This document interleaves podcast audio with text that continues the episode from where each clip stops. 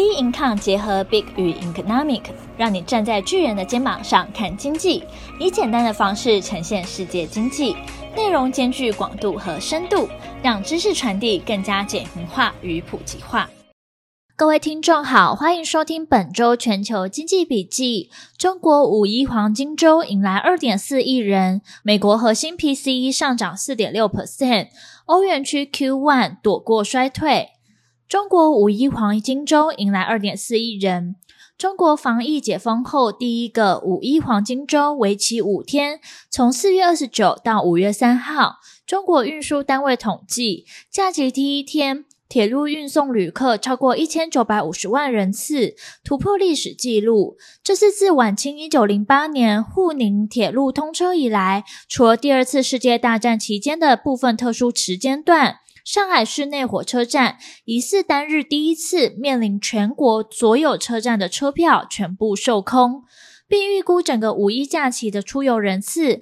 将达到二点四亿人，可以看出今年中国经济复苏的强劲程度。上海最大的主要航空公司东方航空单日旅客的运输量也超过四十点七万人次，创三年来新高。中国民航局于四月二十一日公布的机票预订数据显示，今年五一假期的订票数超过六百万人次，市场热度已恢复到二零一九年同期，也就是新冠疫情爆发前的水准。根据中国旅游研究院发布的数据，今年五一假期中国旅游出行的规模有望突破二零一九年同期水平。全国客流量暴增，人潮带来钱潮，消费大幅回温。旅游业作为消费重要杠杆，能够有效拉动交通、景区、餐饮、住宿、零售等行业增长，预计创造一千两百亿人民币的消费。有报道指出，中国各地旅游城市热门景点附近的饭店，在五一假期前三天的价格，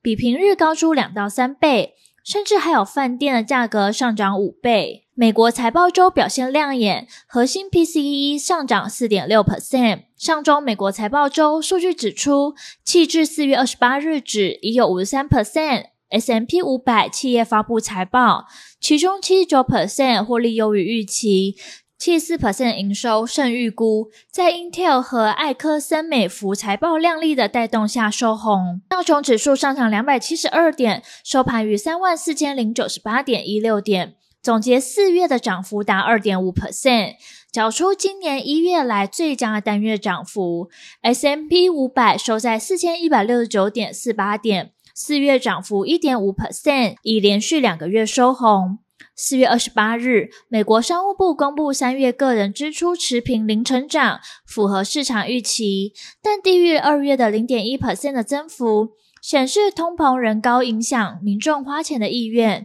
联准会偏好参考通膨指标，核心个人消费支出 （PCE） 物价指数年增率虽降至四点六 percent 的十三个月低点，且依然高于预估。三月 PCE 的物价指数年增四点二 percent，较二月的五点一 percent 增幅放缓，但高于市场预期的年增四点一 percent，此为二零二一年五月以来最低。核心个人消费支出 PCE 高于市场预期，将强化联准会升息一码的预期。本周投资人聚焦美国央行决策及五月五号即将出炉的四月非农就业报告。非农就业人口预估仅新增十七点八万，将写下二零二零年十二月以来最小增幅。三月非农就业新增人数从二月的三十一点一万减至二十三点六万，失业率三点五 percent。这意味美国经济因费的升息放缓，过去一年维持紧俏的劳动市场有松弛迹象。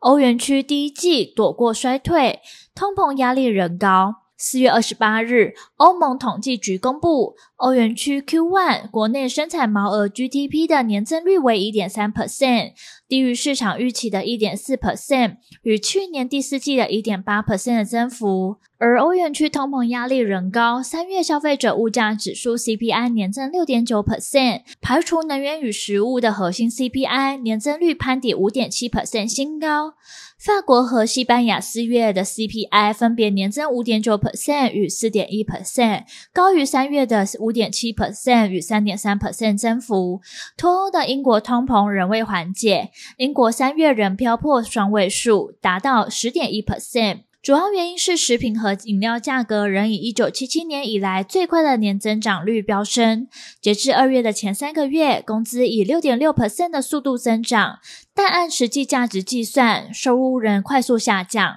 通货膨胀压垮基本生活能力。英国自一九八零年代以来最严重的罢工潮仍在继续，公共部门罢工引瘫痪医院与学校。有鉴于通膨处于高档，四月二十八日，国际货币基金组织 （IMF） 呼吁欧洲央行 （ECB） 应持续升息，直到二零二四年中。欧盟各国财长应采取一致的行动，收紧财政政策，以压制通膨。市场预计，英国央行将在五月连续第十二次升息，上调零点二五 percent 至四点五 percent。而后续的市场走势仍需持续关注将公布的重要经济数据。本周全球经济笔记，我们下周见。